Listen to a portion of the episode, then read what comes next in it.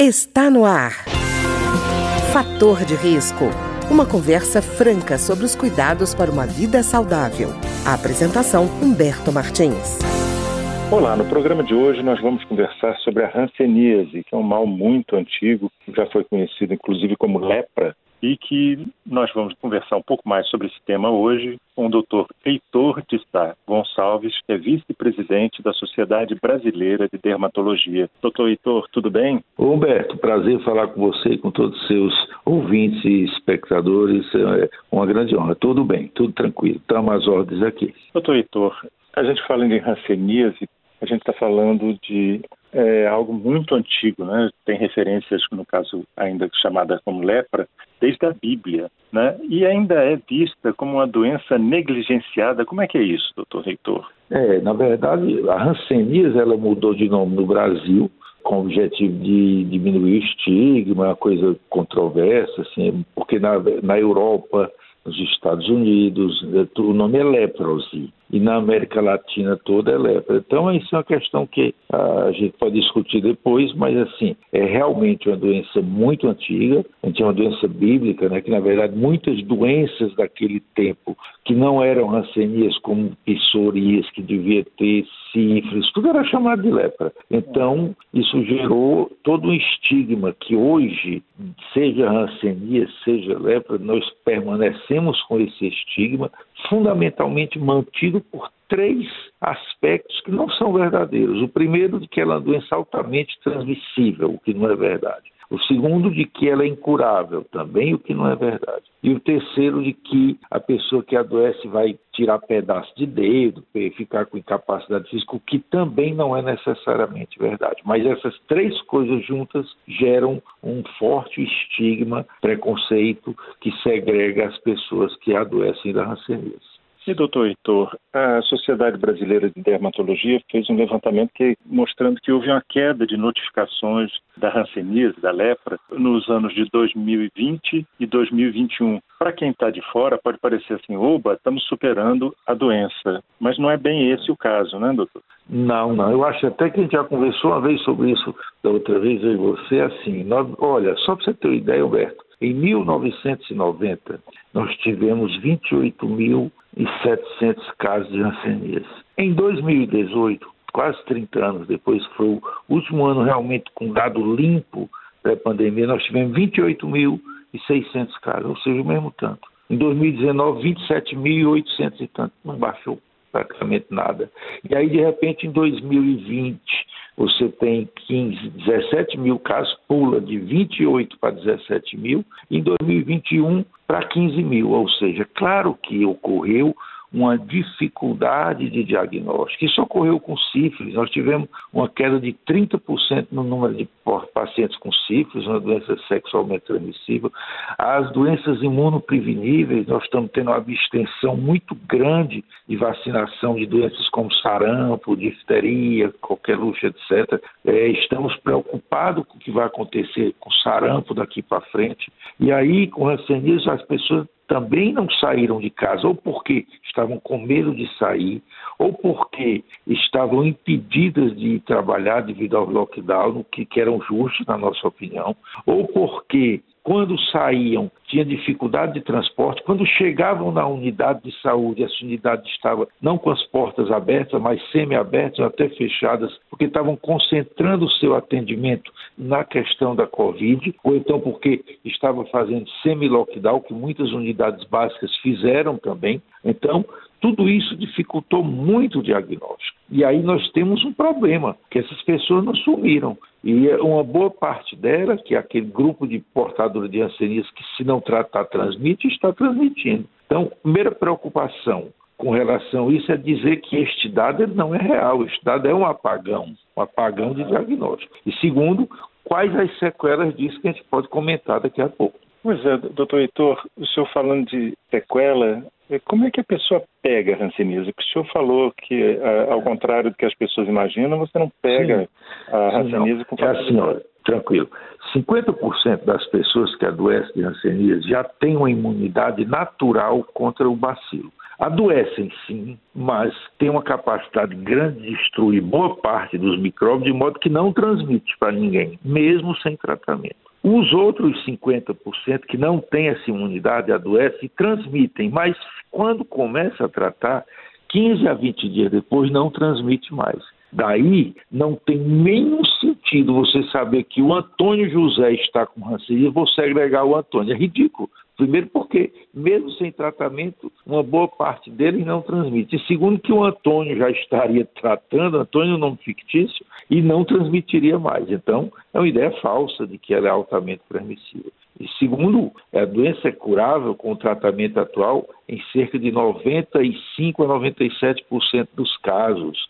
Então, é a doença curável. Nem gripe cura desse tanto, na verdade. E terceiro, que hoje, com a prevenção de incapacidade física, a cirurgia de reabilitação, se você fizer o diagnóstico precoce e tratar também precocemente, dificilmente você vai ter incapacidade física, que é o terceiro mantenedor do estímulo. Por isso que eu falo que esse preconceito é montado numa tríade falsa, entendeu? Uhum. E, doutor Heitor, é, e sintomas? Como é que a pessoa pode perceber que ela está manifestando a doença e ela deve procurar assistência médica? Bom, ela pode vir de três formas. O mais comum, que é o que as campanhas de sempre abordam, é aquela mancha mais clara do que a pele normal, que vem com alteração de sensibilidade. Quer dizer, a pessoa se queima porque não consegue distinguir o quente do normal ou o quente do frio perda de sensibilidade naquela lesão. Ou então, em vez de ser uma mancha mais clara, ele vem com aquelas lesões vermelhas elevadas, que gente chama empoladas, né? São lesões infiltradas e que essas aí não têm alteração de sensibilidade. E por último, ela pode vir com alteração de sensibilidade, mesmo sem lesão da pele, aquela pessoa que vai perdendo a sensibilidade na ponta dos dedos, de alguns dedos e outros não, da mão, dedo do pé, ou uma área do corpo que não tem, vai perdendo a sensibilidade, é a chamada hanseníase neural, ou comete só a lesão do nervo sem lesão de pele. São essas as três principais formas de acometimento da hanseníase. Doutor Heitor, existe uma idade em que a incidência é maior? Bom, como a hanseníase tem um período de incubação que varia de 2 a 10 anos, você pode até durar 10 anos para adoecer depois que você entrou em contato, é lógico que ela é mais comum não aparecer na infância, porque o período de incubação é longo, sim a partir da adolescência. Então, ela é mais comum na fase adulta pelo longo período de incubação. Quando você tem muita criança adoecendo, já que o período de incubação é longo, significa que tem uma carga bacilar, uma carga do micróbio muito grande naquela comunidade. Então, criança demais adoecendo significa doença sem controle. É preocupante, né? Exato, exatamente. Doutor Heitor, eu vi que a Sociedade Brasileira de Dermatologia fez um levantamento por área também do país, né? E aí mostra ah. que o Nordeste é uma região mais atingida Há uma explicação para isso? É assim, onde tem mais rancenismo no país, o Nordeste, porque nós somos nove estados, né? Mas é uhum. também região norte, Pará, Amazonas, Acre, principalmente Rondônia, você tem muito rancenismo. Região centro-oeste também tem rancenias. No Nordeste você tem hanseníase em todos os estados, então concentra muito o caso, porque também são nove estados, né, como eu lhe disse. Uhum. Você tem alguns estados que tem pouco hanseníase, aí vem outro problema. Rio Grande do Sul, chegou uma época que considerou que tinha eliminado a hanseníase como problema de saúde pública. É, ou seja, menos de um caso por 10 mil habitantes, que é uma meta que não existe mais. Isso foi há uns 10 anos atrás. Sabe como é que está a hanseníase hoje lá no Rio Grande do Sul? Os pacientes chegando já com incapacidade física, grau 2, o que é grave, quer dizer, abandonaram, eliminaram, entre aspas, e ocorreu um abandono do programa de controle e os pacientes deixaram de ser diagnosticados e já estão chegando com default. Aí sim com incapacidade física, entendeu? Então, uhum. essa é a realidade brasileira. E doutor Heitor, o senhor falou de tratamento. Como é o tratamento para essa doença? O tratamento, como ele disse, ele dura, é um só hoje. Aquelas formas que adoecem, mas não transmite, você toma durante seis meses, é uma dose mensal de seis comprimidos, e todo dia um comprimido branquinho, que é a Dapsona, e um marrom, que é a clofazimina, durante seis meses. Para quem transmite o outro grupo, que tem uma imunidade menor, o tratamento é o mesmo, mas durante um ano. E Doutor Heitor, o que é assustador é assim, a gente na história da humanidade enfrentou esse problema durante muito tempo sem medicação, né? E a partir do, da década de 1940 surge então um tratamento, a gente imagina, pronto, agora o problema está resolvido, porque encontrou-se um tratamento. E não é isso que acontece, o Brasil é o, é o segundo país que tem mais incidência de ranceníase. Por que, que isso acontece? É assim, a hanseníase é uma doença transmissível principalmente através de gotas da secreção respiratória, tosse. Então, nós temos um determinante biológico que é um micróbio. Se você matar esse micróbio, você vai curar aquele paciente. Mas o que é que faz as pessoas adoecerem por uma doença de transmissão respiratória? Do mesmo jeito da Covid, aglomeração. Então, a hanseníase é, depende da imunidade das pessoas, muito pouco provável. Ela vai depender das pessoas que dormem, oito pessoas num cômodo só, seis pessoas dormindo numa sala ou num quarto. Aquela aglomeração dos nossos transportes coletivos. Então, essa aglomeração é um determinante social que exige ações não de prevenção ou de proteção, mas de promoção à saúde, melhorar as condições de habitação, melhorar as condições de transporte. Por outro lado, as pessoas também que têm um baixo nível educacional têm menos possibilidade de se autoexaminar, de verificar uma mancha com alteração de sensibilidade. E normalmente essas pessoas também têm menos condições de sair do seu trabalho, não conseguem sair para procurar um serviço de saúde. Então, um determinante social, que é o nível educacional, e outro social trabalhista, que é as pessoas que não conseguem a, a autorização para deixar o seu trabalho e ir procurar um atendimento médico por uma coisa que não provoca a prostração da pessoa, tipo uma mancha na pele, que aparentemente não seria doença. Então, é, são esses mantenedores da doença.